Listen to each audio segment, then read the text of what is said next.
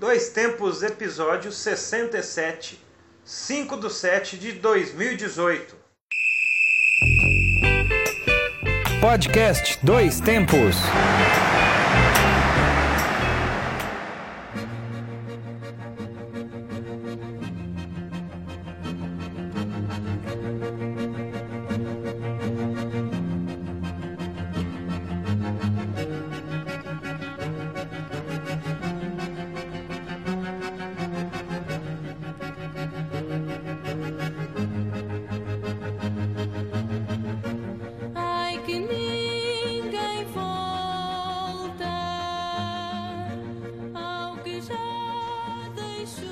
Salve! Hoje é 5 de julho de 2018 e iremos para as quartas de final da Copa do Mundo.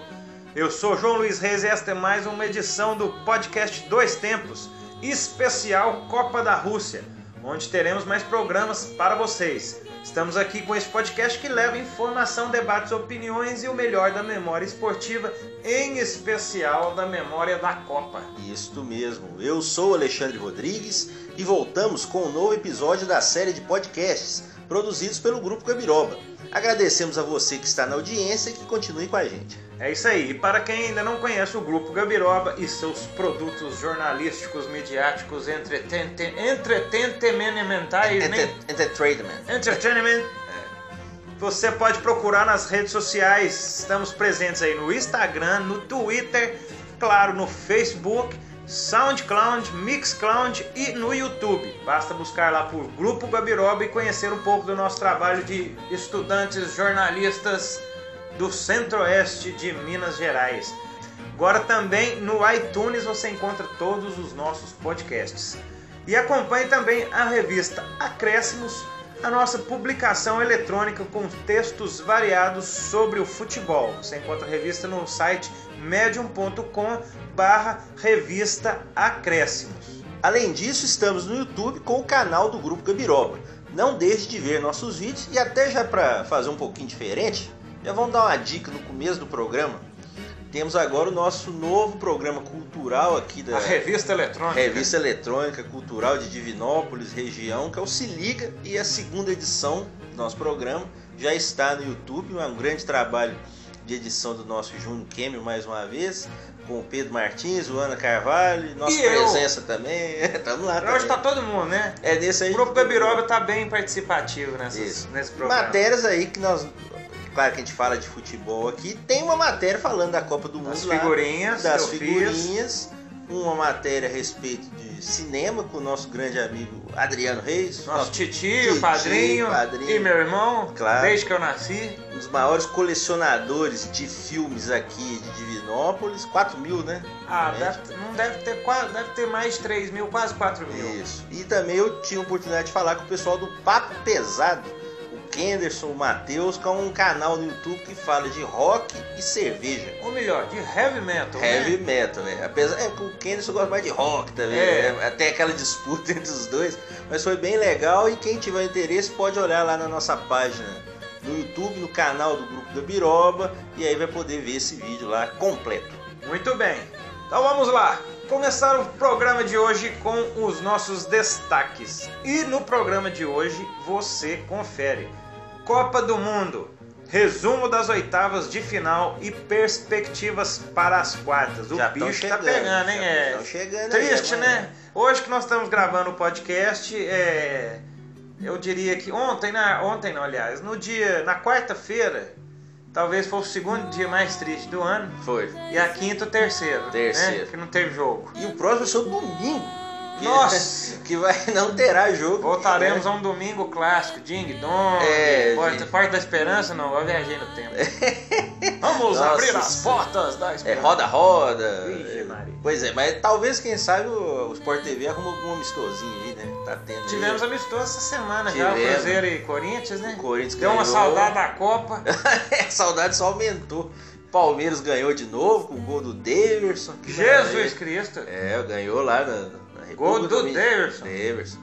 Daverson que pode entrar num quadro aqui no futuro. Em pelo breve, em visto, breve. É capaz de entrar no quadro desse ritmo. começar, então, vamos debatendo então Vamos mais lá. uma vez. Mais para vai ter o Guardião do Tempo, vai ter o Acréscimos, mas vamos iniciar então a primeira, as primeiras, a primeira oitavas de final do dois tempos de Copa do Exatamente. Mundo. Vamos lá.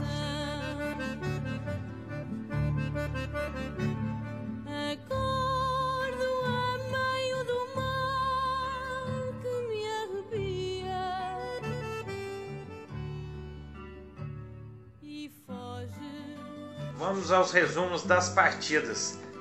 Vamos fazer uma geral então. O que, que você tá achando aí? Eu vou falar rapidinho. Começaram a cair as máscaras, né? É? Oitavas começa, acaba a farra já, né? Quem é aquelas histórias bonitas, É. superação, primeiro gol, venceu aquilo.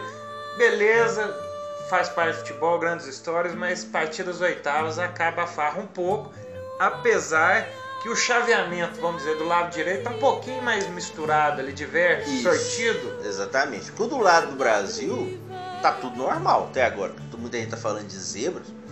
É normal o Uruguai chegar, que às vezes o Uruguai é um pouco desprezado, vamos dizer assim, mas era perfeitamente normal que o Uruguai vem bem nas duas chegasse. últimas Copas. Sim, uma recuperação aí com o Tabares, né? Treinador maestro, né? Que é muito idolatrado lá no Uruguai. Então, esse chaveamento também, a Bélgica ficando em primeiro no grupo dela, era normal. A surpresa do outro lado, né, que é a Alemanha, o grande fiasco. A Argentina, que caiu pro lado da França, era para ser o primeiro do grupo dela, senão ela estaria lá jogando talvez com a Rússia. E a Espanha, que perdeu nos pênaltis. A Espanha chegou a mil toques na bola, mil passes. Tic-tac. Tic-tac realmente que não. Tic-taca. Tic-tac. Como de tic-tac quem gosta é o Galvão, gosta de falar. Tic-tac é a É, balinha, né? Da balinha também, exatamente. E é muita. É, é um futebol de muita qualidade, mas tem é, pouca objetividade, principalmente da maneira que o time jogou, ainda mais com o Diego Costa saindo antes do jogo terminar. Um jogador que, pelo poder de finalização, poderia ter ficado até o final e realmente ter tido mais chance de fazer gols sem que a Espanha precisasse para os pênaltis. Não é certeza que ia ganhar o jogo, mas tinha mais condições. Mas tirando isso aí, como você falou, do lado Vamos, vamos, vamos jogo por chave, jogo, né, rapidinho então. as coisas estão mais normais. Vamos lá. França 4, Argentina 3. Tchau, Argentina. Foi até onde foi também, né? Sim, Classificação meio Não, heróica, e o mas pla- a E Argentina. o placar não diz o que foi o jogo, Sim. né? A França jogou muito melhor, poderia ter ganho de uma forma mais fácil, principalmente quando ela fez 1 a 0 Podia ter matado a partida, acabou que não fez. Tomou um pouco de sufoco, né, pelos gols que a Argentina conseguiu fazer, mas a França foi muito superior.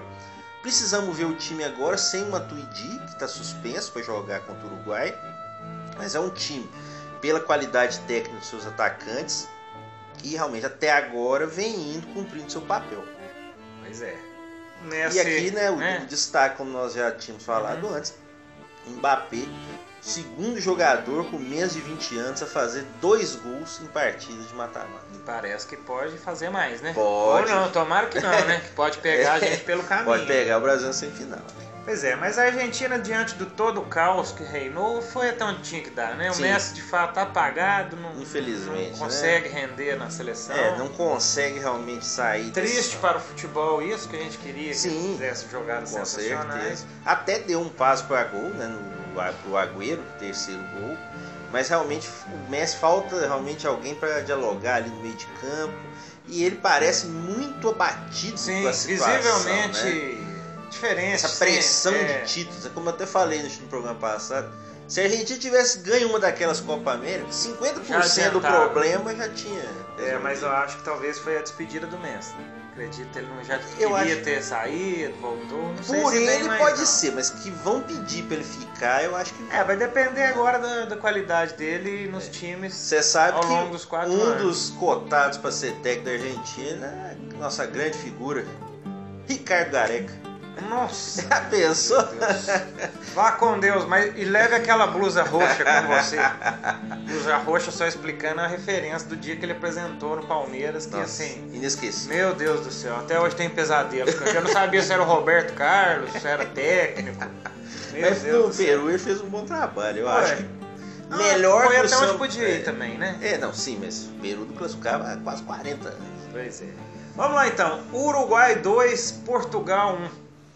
É, Esse placar reflete bem o jogo, não? reflete porque o Uruguai conseguiu controlar as ações de Portugal, que, claro, pressionou mais dentro daquela proposta do Uruguai de se fechar e sair no contra-ataque com seus dois principais atacantes. A- além disso, a gente já registra aqui, o Soares e o Cavani marcaram juntos gols em três Copas do Mundo. Dificilmente tem uma dupla de ataque que tem essa efetividade. Até agora, né, antes das quartas de final, Soares já marcou 7 gols em Copas e o Cavani, que é dúvida né, para o jogo, marcou 5. Então realmente é, uma- é um time que depende muito, além da força da bola parada defensiva, também de sua dupla de ataque.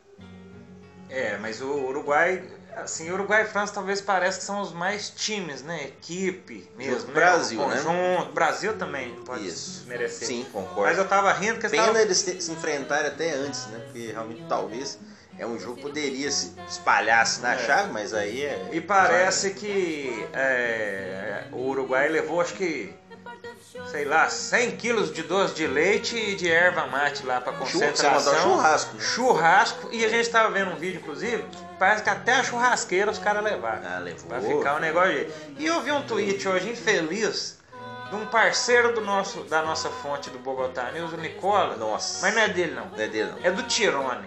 Hum, Que eu vou, ele falou, era uma foto, uma imagem dos jogadores do Uruguai jogando truco. Eles gostam muito do truco. Soares ganhou né, o torneio. de É. truco. Aí ele falando assim que é, não tem videogame, isso sim uma seleção raiz. Mas eu achei melhor o comentário que eu li logo abaixo, que o cara fala, esse é o comentário mais Nutella que eu já vi. Exatamente. Até porque eu acho que ele foi desmentido, né? Não, Porque já existem de várias O formas. Soares jogando videogame. E eu acho engraçado assim o cara querer excluir o videogame, o Sim. futebol do meio. Até porque vai ser assunto em breve. Pô, o futebol já tá no futebol, tem, acho que comemorou 30 anos de futebol virtual nas plataformas de videogame. Ele é até, até propaganda o Pelé Pois é. fazendo. Então acho que você tá jogando FIFA, isso aí vai falar. Então, mais uma vez, né? E é engraçado. Felicidade no é, comentário é, um- é uma coisa também, parece que meio que pra.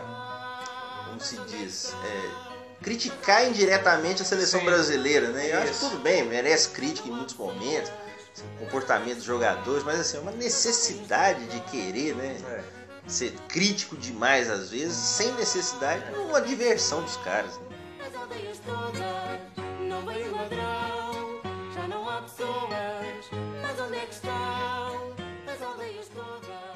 Então vamos lá, continuando com os jogos. A gente já falou um pouquinho Espanha e Rússia. Sim. Espanha segurou a bola, tal e coisa, mas o camarada. Putin. É, fizeram até um meme, né? Que na hora. Meme. Meme. Um abraço nosso professor Carlos Sanchotene. Sanchotene. é, em que o árbitro de vídeo, quando ele chegou lá na televisãozinha, ele viu o Putin lá falando, né? É Dá bom um não- jeito bom aí, né? mexer, né? Foi o lance duvidoso do Piquet na prorrogação. E é isso, né? A Rússia ela sabe das suas limitações, tem a força de jogar em casa, o que certamente dá um ânimo pro time. E a Espanha teve um problema de é, técnico, né? é, ter perdido o treinador. Eu vou até te falar que é uma coisa muito pessoal do presidente da federação. Talvez ele poderia resolver de outra forma, até deixar passar a Copa para mandar o cara embora, e já ir pro Real Madrid mesmo, o Lopetegui, mas não sei se isso ajudou a seleção. Porém, faltou isso aí com ele de técnico, Tite, quem quer que fosse o técnico, faltou o time concluir mais de fora da área, tentar O Diego assumiu, né? Apareceu no primeiro jogo e não, Sim. não fez tanta diferença. Infelizmente assim, para a Espanha, eu acho que, claro, dentro da proposta de jogo, a Rússia mereceu.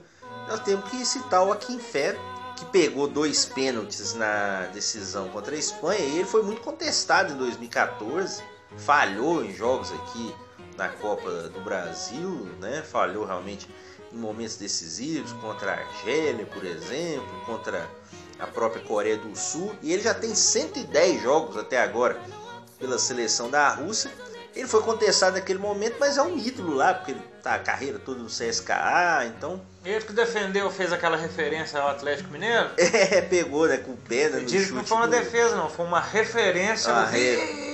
Vitor da Uma Libertadores. reverência realmente pegando com o pé. E o outro pênalti do Coque que ele bateu mal. Até tem um vídeo aí circulando que o Diego Costa teria falado pro Hierro não colocar o Coque pra bater o pênalti. E mui- é, mas muitos jogadores mandando em técnico. Aí quando o Coque forma, errou, o Diego Costa ficou olhando pro, pro Eu Hierro. falei, né? Eu falei pra você, né? É, o Diego Costa complicado. joga com o Coque, né? Então não sei como é que vai ser o clima depois É, do mas Atlético pênalti Madrid. é loteria, né? Não tem. Apesar que, vamos chegar lá.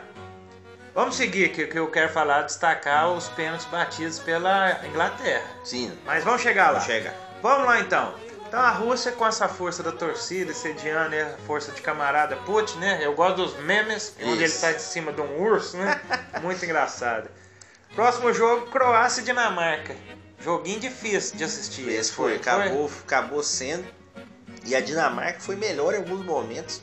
A Croácia não conseguiu se impor, o que é realmente um problema para um time que tecnicamente, talvez desses emergentes, seja o melhor.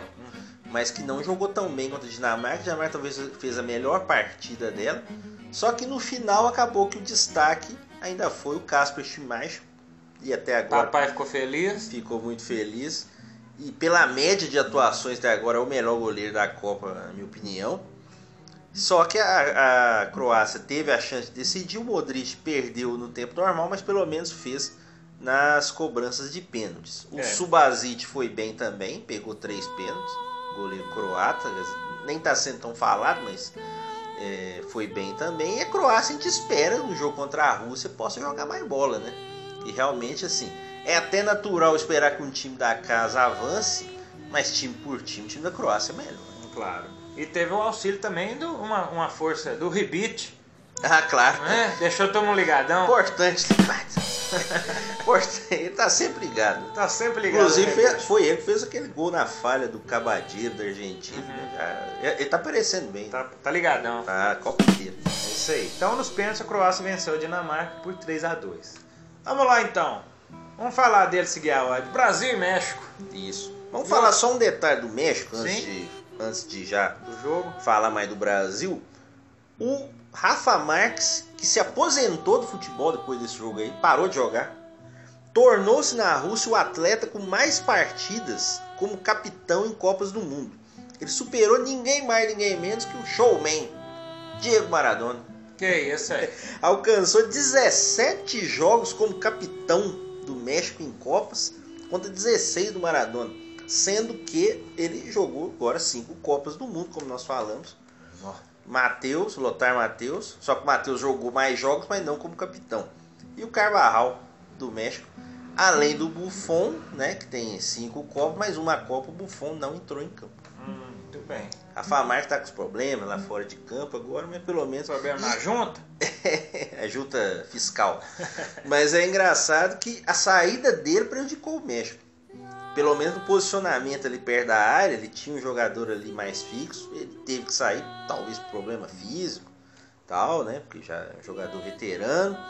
E a partir daí, principalmente a partir da movimentação do William, o Brasil Jogou muito bem, né? jogou bem. No jogo, né? e- Como diria Galvão. Tava, tava fim de jogo, Tava né? a fim de jogo. Depois dos, já no primeiro tempo, depois dos 25 minutos, o Brasil melhorou, mas principalmente no segundo tempo, o Brasil Dominou. teve uma atuação segura. Não, eu acho que o México, talvez pior partida do México na Copa, foi contra o Brasil, não por ser pior, por É, o Brasil ser É, melhor. teve com a Suécia também, que perdeu, É. né? De três. Sim, mas ali meio que já tá classificado, Isso.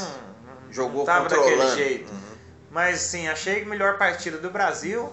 É, o Alisson talvez é o único jogador que a gente não que, que acredito que não foi testado ainda direito, porque não chegava a bola nele.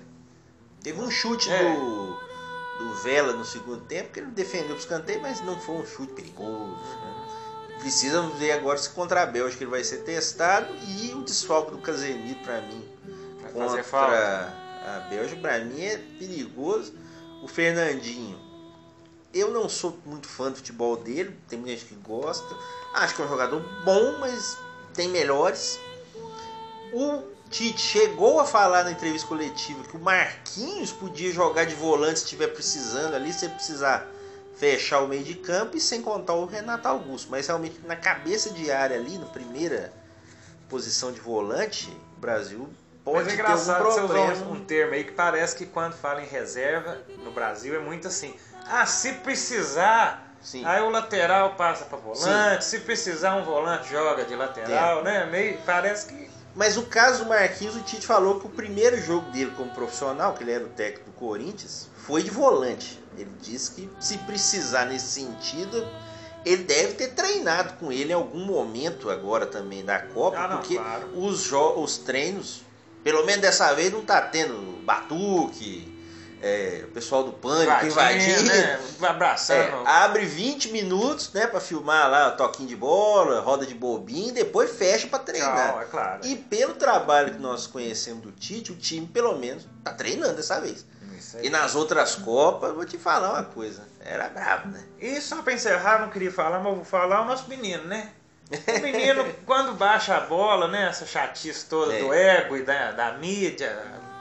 Joga bem, não precisa disso, Sim, né? Resolveu certeza. o jogo, deu passe, o primeiro gol deu passe de calcanhar, entrou na jogada, matou o lance. E invertendo de posição com o William, né? Não Sim. É. ficando só ali parado ali na esquerda. Acho que essa movimentação é importante pela diferença técnica que o Brasil tem. Sim.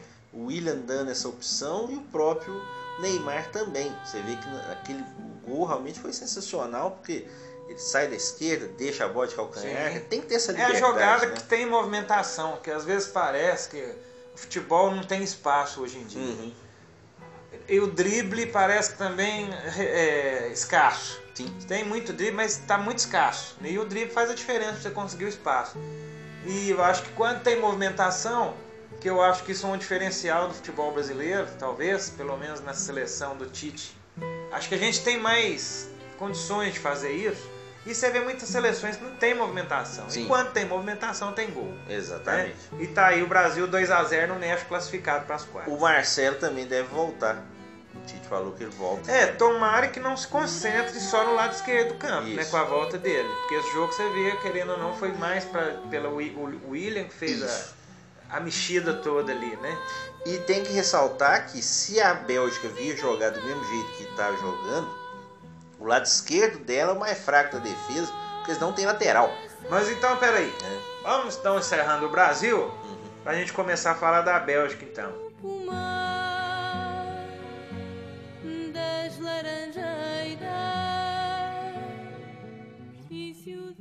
Bélgica e Japão, 3 a 2 Até agora um dos maiores jogos da Copa, assim, não com toda a, a pompa de um França e Argentina, até pelo número de títulos envolvido e tal. Mas que joguinho, hein? O Japão, para mim, junto com o Irã e o Marrocos, são as grandes surpresas da Copa pelo nível de futebol, dentro da limitação deles, claro. Claro. Jogaram muito mais do que, imagina, do que a gente imaginava, mas No infelizmente final é o que eu falei no início, É. as máscaras começam a cair, né? o time realmente poderia ter muito bem esperado a prorrogação, ou pelo menos ter coordenado melhor a marcação. Segurado mais a bola. É, batido escanteio lá e segurado a bola na frente, Pois por é. exemplo, né? Achou que podia ganhar. Acho que se empolgaram. Exatamente. Se empolgaram. Empolgou demais. E ali quando fez o segundo gol ali, eu confesso que foi um, lance muito bonito, chute, que a bola foi paradinha. Não sei se Sim. você viu. No, na- na- num, gol, num dos gols da Argentina, a bola foi rolando assim na trajetória do chute. O gol da França, do Pavar? É, mas o, o gol do, do Japão foi bonito, que quando ele pega na bola, você vê que a bola ela vai estática, assim, né? Estática Isso. assim, não tem rotação, ela vai gol do Inui, né? bonito demais. E o goleirinho, o que, que ele me arrumou? Kawashima. Foi uma, aquilo foi, não foi tão culpa dele, que foi bem. É. Aquela cabeçada Sim. que o jogador da Bélgica deu foi. Foi lá em. é, não, não, o primeiro gol. Ah, tá, o chute. É, sim. É que ali realmente ele fa- falhou totalmente o posicionamento. Parece que É pegou ele totalmente de surpresa, né? Mas como eu falei negócio do da movimentação brasileira, a Bélgica ela não convocou o lateral esquerdo. Uhum. Então o que, que ela faz? Ou ela joga o Vertonghen parado na esquerda, um zagueiro né, caído por ali, ou tem jogado com o Carrasco, que é um meia, jogando de ala esquerda. E contra o Japão, o time teve muita dificuldade ali, houve uma exploração boa daquele local. Eu acho que o treinador não vai entrar do mesmo jeito. Vai jogar com o Brasil. Se ele entrar do mesmo jeito, ferro. vai levar. Eu acho que abrindo daquele jeito. Eu acho que o time tem que agredir o Brasil. Não adianta também você ficar paradão lá atrás esperando. Mas você tem que tomar cuidados defensivos. Você tem o Chadley, que entrou bem, junto com o Fellaini. O próprio Dembélé, que tem gente que tá falando que ele pode entrar ali para reforçar o meio de campo. Aí ele pode jogar com o Vertonghen mais ali, protegendo o lado esquerdo, sem dar esse espaço. E é a estrela do Lukaku, né? Que Mais pode vir a brilhar também, né? Ele, ele não participou, mas não fez gol nessa Isso. partida.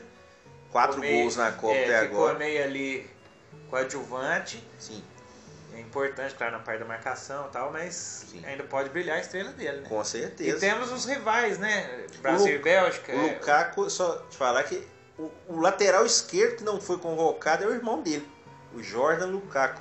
O treinador filho não leva. Só fazer um dado aqui, a Bélgica foi a primeira seleção a virar uma partida no tempo normal de Copa, no mata-mata, em que perdia por dois ou mais gols de diferença desde Portugal em 66, que virou contra a Coreia do Norte. Portugal estava perdendo esse jogo de 3 a 0 conseguiu virar para 5 a 3 Ô, louco. Impressionante, jogaço realmente. Teve também depois uma virada da Alemanha contra a Inglaterra em 70, que a Alemanha estava perdendo 2 a 0 virou para 3 a 2 Mas essa virada da Alemanha foi na prorrogação. Então, em tempo normal, foi, vamos dizer, a segunda maior virada né, em mata-mata, só perdendo para essa. Nessa Copa foi a maior virada. Ô, Argentina e França, foi, a Argentina fez 1x0. Não, não, a França Foi, então essa foi a maior virada da Copa. da Copa até Acho que agora. não sim. teve outra virada, Não, desse, não, não. Teve, teve de 1 a 0 para 2 a 1 né? Aham. Mas de 2 a 0 Essa não. grandiosidade. É. Maior virada. Muito bem. E você fala dos inimigos, Não, não, inimigos não. Par, companheiros de equipe, né? O Gabriel Jesus e o. São do Manchester City. De Bruyne. De Bruyne também, né? Sim. Estão ambos devendo ali. Tem muitos, né? O Meunier joga no PSG, né? Conhe- É que né, o Dante conhece os alemães. Ah, é, é isso que eu ia falar. Meunier conhece Neymar. Já É. jogou lá, então ele pode falar tudo sobre isso. Que conversa fiada. É, isso aí não Bom. costuma resolver. Ainda tem o Hazard com o William, né? É. No Chelsea também. Para Agora, pra mim, o pior jogo da Copa. Eu vou te falar. Suécia e. Suíça. Ser bem sério pra você. Eu não assisti. Nossa, Esse mãe. eu não deu. Eu, assim, o jogo mais covarde, por mais que você esteja defendendo a Suécia, que tá com uma boa equipe, de fato está, eliminou aí Sim. a Holanda e tal, não sei o quê. É forte concorrente aí pra chegar na final, tem um pouco tem mais de tradição que os outros times. É bom você e muito bom você falar que o, o Caio Maia, na Trivela, ele fez uma estatística que às vezes a gente esquece. Você tem os oito campeões, a Holanda, que chegou em três finais e perdeu, mas tá em Tá nono, ali, né? tá em nono É. lugar, vamos dizer assim. O top 10 da Copa, o décimo é a Suécia, Pois é. pelos números. Não. né? Só que achei que foi a partida mais covarde, que foi aquele clássico jogo europeu segurando a bola, esperando o erro do adversário e aconteceu na hora do gol. Que a bola chutou e desviou lá no zagueiro. Fosberg chutou. Enganou o goleiro, enganou não, né? Impossibilitou o goleiro de fazer a defesa e o jogo acabou ali. Joguinho burocrático, sem graça, mas é o jogo deles, né? Sim, jogando ali com duas linhas de quatro. O Fosberg saindo um pouquinho mais. O Larsson, o Sebastian Larsson, não jogou essa partida, talvez volte. Que é um outro meia, pode tentar ajudar nessa chegada. Tem dois atacantes que não tem vergonha de voltar, né? O Berg e o Toivonen. Tem um bom goleiro, né? O Olsen, então é um time. E é um time assim que não tem nada a perder, que o técnico conseguiu unir o grupo com aquela atitude. E não tem o Ibra, né? Que Exatamente, coisa, de né? deixar o híbrido de fora da Copa. Tipo ir pra Copa e não levar um Neymar. E joga com a Inglaterra sem responsabilidade nenhuma. Porque a, pressão é toda da E Inglaterra. fã falando, Inglaterra então, encerrando esse jogo Suíça, É. Suécia e Suíça, o Sussu, Sussu. fomos pa- vamos para a última partida das oitavas, que encerrou, acho que foi um jogo bom, Colômbia Esse foi e Inglaterra. divertido. Não tecnicamente não foi Mais sensacional, mas foi Emocionante, emocionante. com o é. direito a gol no último minuto. Né? Ele- Se foi o segundo gol no último minuto, talvez, foi o, foi o do Japão, da, da, Bélgica, isso. e essa da, e da, e da Teve, teve o Colômbia. do Agüero também, mas não valeu de É, nada. mas É. que teve É. influência. Assim, talvez Isso. o, o Foi o Cross que fez o gol da Alemanha na Suécia? Isso, Falta, Tony né? Cross, Tony Cross. Não- mas querendo ou não, assim, acho que esse da Colômbia, pela, por já se tratar de fase eliminatória, Isso, foi mais emocionante. Uma pena realmente o Ramos Rodrigues não poder jogar, né? Chorou. Teve gente que falou, não sei se você concorda, que o Ramos, obviamente, para ele não estar nem no banco, que não tinha condição nenhuma de jogar. Mas teve gente que falou que poderiam colocar o uniforme dele, veste o uniforme, você não vai jogar não. Só pra estar lá. Só pra estar no banco, pra assustar o pessoal. Vai que, acha? né? Botar ele aquecer lá uma hora. Você acha que seria uma tática interessante? Eu acho que seria uma tática interessante. Tudo quanto é tática no futebol é válida. Com principalmente Copa do Mundo. O Mina, que fez o gol emocionante, você falou, ele é. Do Palmeiras? Pode ser, né? Já foi embora mesmo. É, O que que acontece? Ele é o segundo ou terceiro defensor a fazer mais gols numa mesma edição de Copa. Por que, que é o segundo ou terceiro? O Breitner fez três gols também na Copa de 74, da Alemanha. Muitas listas trazem o Beckenbauer como o primeiro, que fez quatro gols na Copa de 66. Só que o Beckenbauer em 66 jogava mais de volante. Então, se você dizer que o Beckenbauer jogar de volante naquela Copa, Aí você tira o título. é, você dá o, pode empatar o Mina com o Breitner, o defensor que mais fez gol numa única edição. Que coisa. É, e com direito a dancinha, né? Claro. Aí, não, esse ele é o primeiro. Mas, é, e acabou que então no final a Colômbia é, perdeu para a Inglaterra nos pênaltis. A Inglaterra venceu por 4 a 3 e o que eu tinha mencionado antes, destacar a qualidade e a frieza dos jogadores ingleses na hora de bater o pênalti. Ali parecia agentes da Scotland Yard ali, mirando e atirando ali sem erro. Pra quem tem uma tradição de perder nos pênaltis, né? Pois Realmente é. Foram muito Bateu bem. muito bem. O é. goleiro Pickford também fez sua parte. Eu acho que o problema da Inglaterra é que é um time jovem, tem suas qualidades, mas não tem muita Tem técnica no meio de campo. É um time que às vezes joga muito na barra da correria. O único jogador mais técnico ali do meio de campo que é o Dele Alli, até jogou melhor nesse jogo aí, mas falta mais refinamento às vezes. E precisa ver se a Suécia vai conseguir ocupar os espaços. Eu, eu tô Você com a vai- impressão que Agora Não terra de ninguém, né? é. Não dá pra prever, dá pra Eu acho que nós vamos ter uma surpresa aí. Palpite, mas posso estar enganado. Suécia e Brasil na final, hein? Não, eu acho que eu vou postando em Croácia e Suécia na semifinal aí. Croácia, Suécia, Rússia, Inglaterra. Vamos aos jogos da Copa. Então, encerrado aqui, É. fizemos uma análise rápida de todos os jogos das oitavas.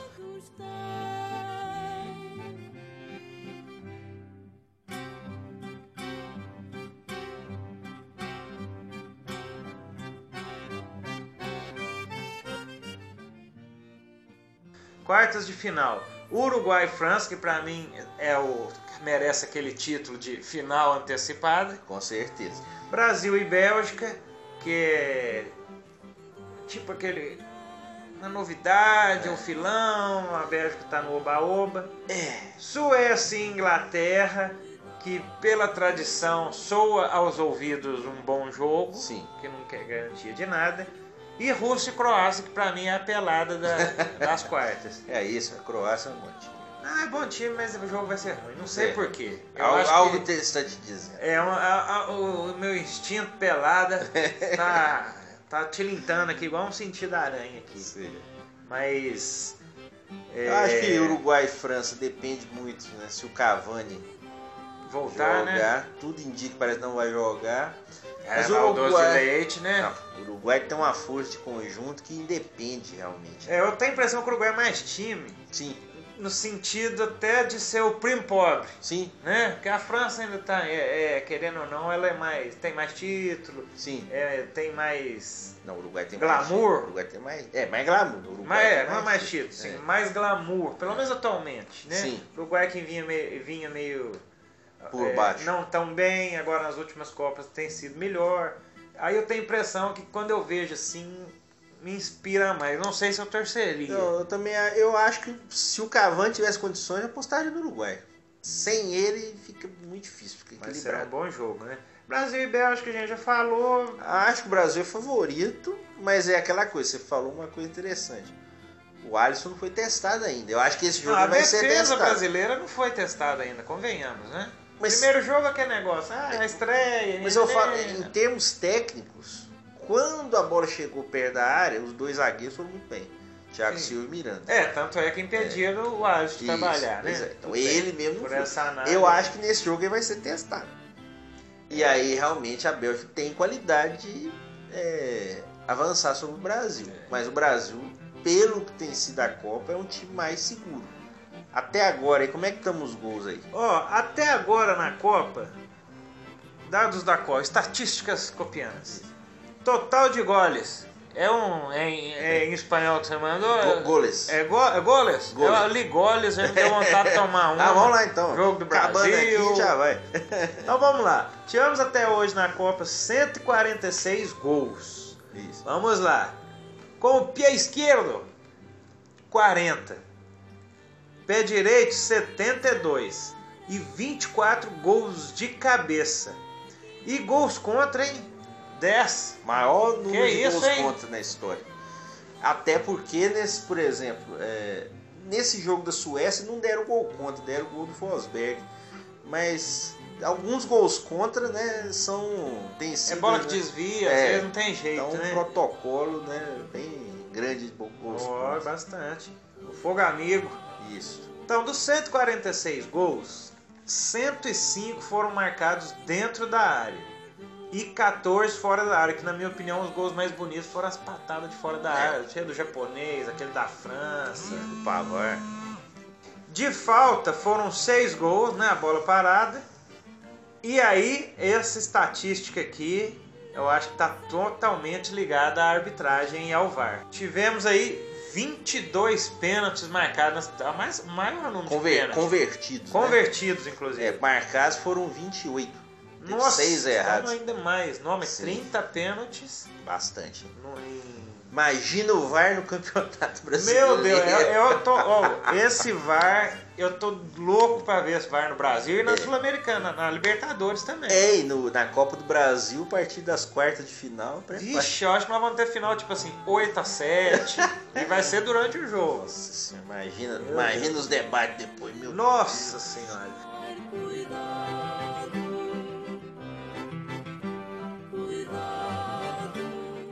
Vamos agora só aqui, ó, para marcar os gols. Em que momento saíram esses gols? 18 gols saíram de 8 a 15 minutos primeiro tempo.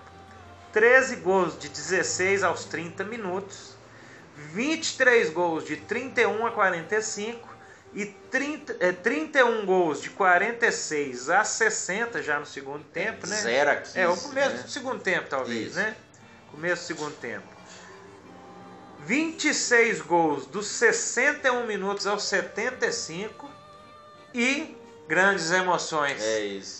35 gols foram marcados nos últimos 15 minutos. O E é- Brasil mesmo contra a Costa Rica fez os dois é, ali. E né? é isso, né? É a questão da concentração, cansaço dos adversários mais fracos, né? a pressão, né? Então tudo influencia, porque no final até sai mais. E como diria meu professor, o jogo só acaba quando o juiz apita. Exatamente. Então, segurar que fica a lição pro Japão também, né? Que me vai lá, corre É. todo mundo pra fazer o Gol gol. de escanteio, Oh. pelo amor de Ah, Eu Deus. fiquei mal-humorado. aí depois dessa frase, então, no Japão, vamos encerrar o debate de hoje. Então nós vamos voltar depois da semifinal, né? Voltaremos depois da semifinal, vamos acompanhar aí É. as semifinais, as quartas E as semis. e as semis. Aí no meio da próxima semana volta. Nós voltamos com tudo, Tá. talvez, espero, classificados. né? É, aí vai ter mais tempo pra falar dos. Até para nós poder confrontos. falar mais do Neymar, a imprensa Não, poder não, não, falar não, não, mais não, do não, Neymar, não. não? Ai, Deixa a Estão imprensa falar. falando pouco? Né? Eles estão três horas por, por programa, meu Deus do céu. Não, não Pois vamos é. falar do Neymar dentro de campo, vamos tentar falar menos fora. E vamos falar dos jogos, dos números, acho que é mais legal.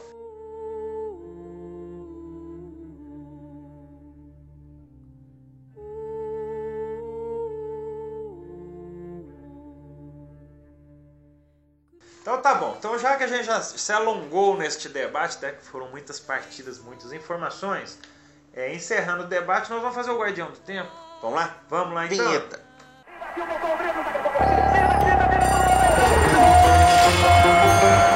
Guardião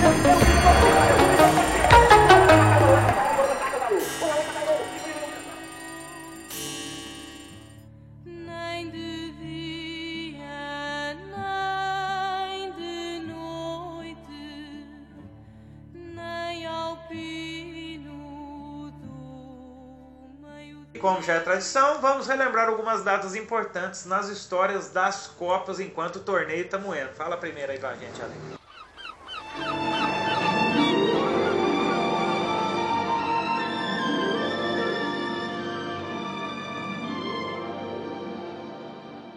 Em 5 de julho de 1982, a Itália venceu o Brasil por 3 a 2 na segunda fase da Copa da Espanha. O jogo foi disputado no estádio Sarriá, do Espanhol de Barcelona, estádio que não existe mais. Foi demolido com a construção de um conjunto de apartamentos. Grande. Apartamentos. É, se fosse Brasil. É, tinha mais chance. O Brasil jogava pelo empate, mas Paulo Rossi fez os três gols e acabou com o sonho brasileiro. Até já falamos É, Essa data aqui, também, mas- né? É, procurando em dias de jogos de Copa, não tem como não citar esse aqui como, Talvez uma das datas mais doídas, né? Até porque a seleção de 82. Com certeza. Então nós vamos ver aqui um dos gols desse jogo com a narração da Rádio Globo do Rio de Janeiro com o Valdir Amaral e o Jorge Cury que narraram em conjunto essa partida. Vamos lá.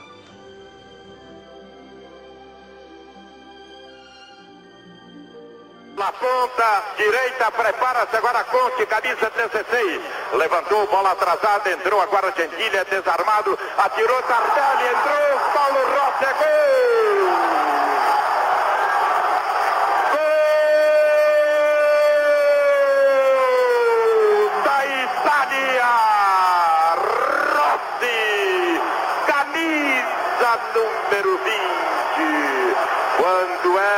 decorridos 29 minutos e meio da etapa final. Agora no placar, Itália 3 de Paulo Rossi, camisa 20. Brasil 2, Sócrates 8, Falcão 15. Mario Viana 2.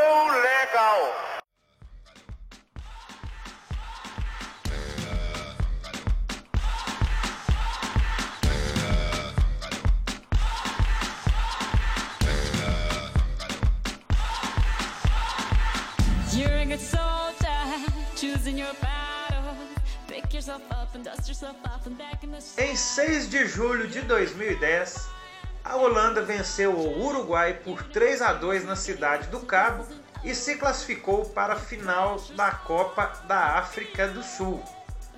Van Bronckhorst, Snyder e Robin marcaram os gols holandeses. Forlan e Max Pereira descontaram para os uruguaios. É um jogo realmente que o Brasil poderia estar nessa partida se tivesse ganho da Holanda, mas foi um jogo bem emocionante. A Holanda dominou mais a partida pela questão técnica e aí acabou vencendo, apesar do Uruguai lutar muito, muito no final para ainda conseguir esse empate. Não foi possível, os holandeses chegaram a mais uma final.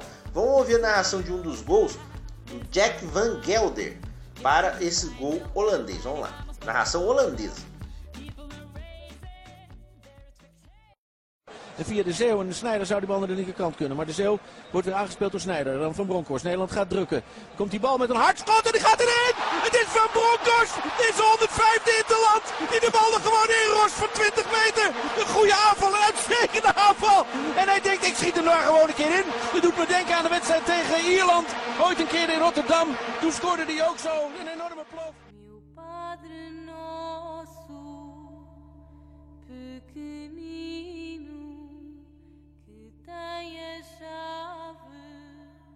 E este foi o guardião do tempo desta semana. Tá curtindo a trilha?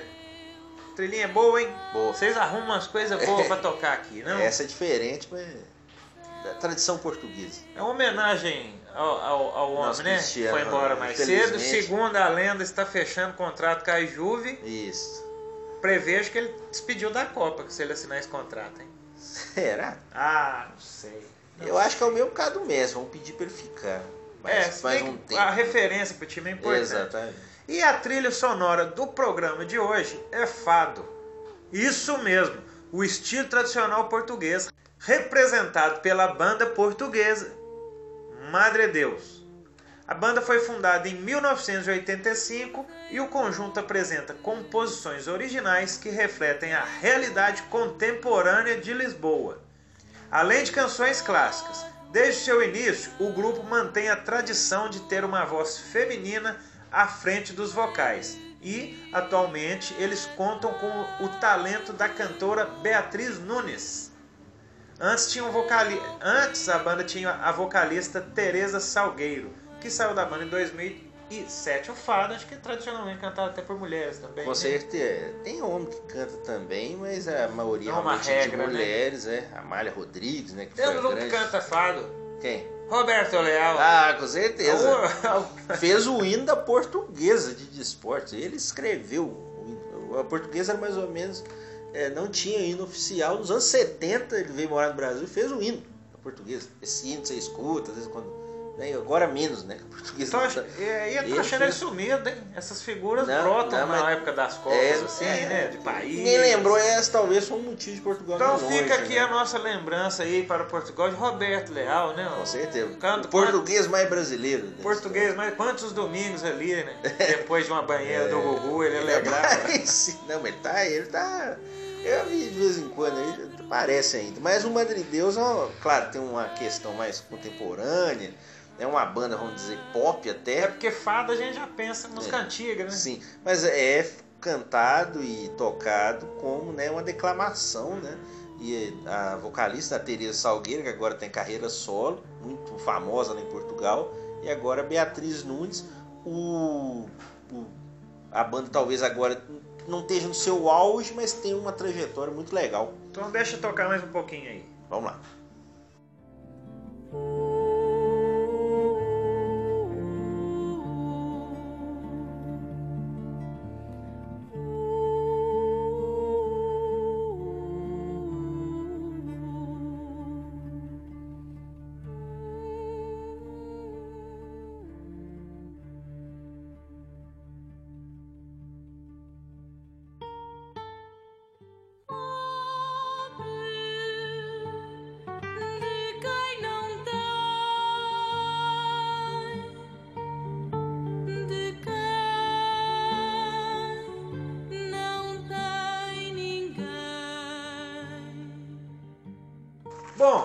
Como nós nos alongamos aí já né, no- nos debates, nós vamos encerrando já o programa, mas ainda dá tempo dos acréscimos. Solta a vinheta aí. Acréscimo. Por que o Valdemar?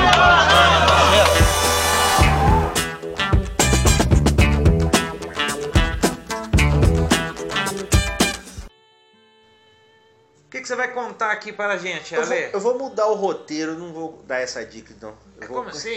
Sem combinar nada? É, pois é, não, mas eu vou dar uma dica que é um... Pode falar que é uma concorrência, mas não é não, é, a gente tem que valorizar um trabalho que é muito legal também, que é o podcast Trivela na Copa, junto com a Central 3.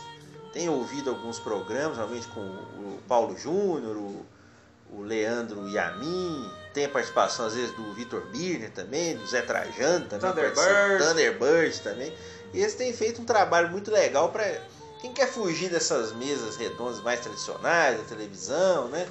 Tem lá um pessoal falando mais do jogo, claro que né, tem sempre algum detalhe curioso, mas é um trabalho muito legal, um programa que está indo ao ar normalmente no Facebook às 8 da noite, depois eles postam o podcast tanto na Trivela quanto na Central 3, depois que o programa acaba, normalmente tem uma hora de duração.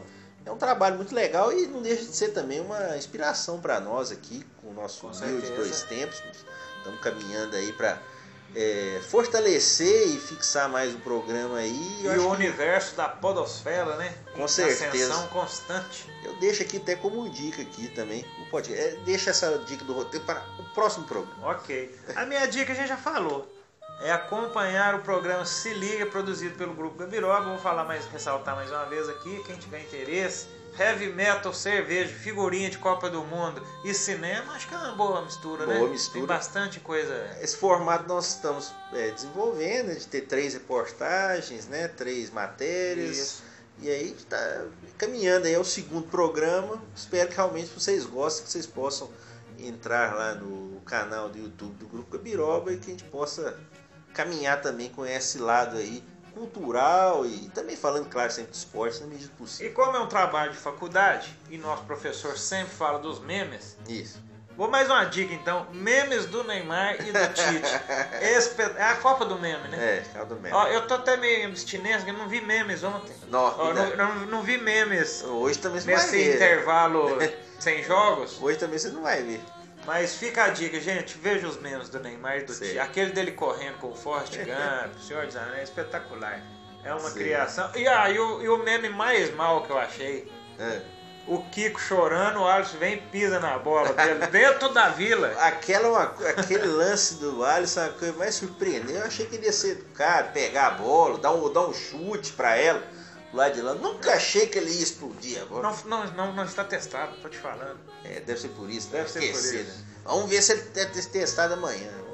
Lá. É isso aí, então fica essa dica aí. Memes, programa do Gabiroba. Podcast, Podcast. Trivelas, Central 3 na Copa. E claro, escute o dois tempos. Um acréscimos bem com muitas indicações virtuais Isso. aí, né?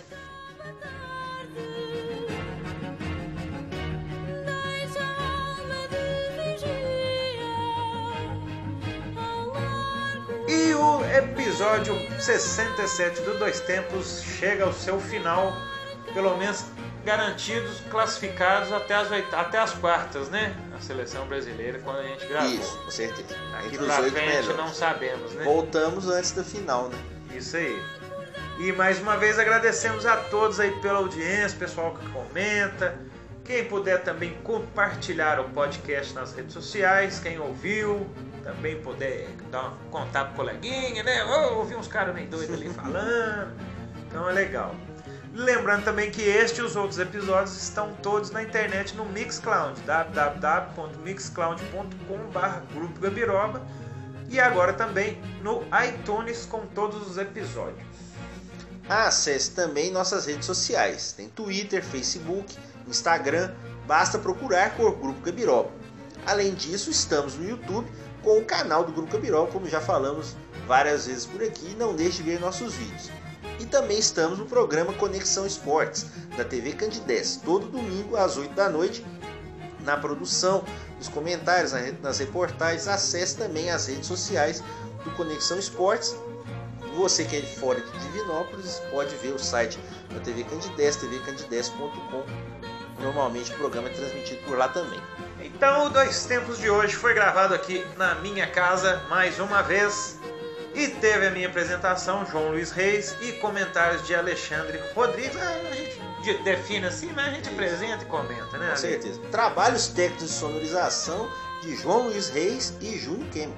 Muito bem, redação do Alexandre Rodrigues. Dá um tchauzinho pra turma aí. Dois Tempos é uma produção do Grupo Gabiroba. Voltamos então depois das semifinais para analisar a Copa do Mundo. Abraço a todos. Um abraço. Copa do Mundo.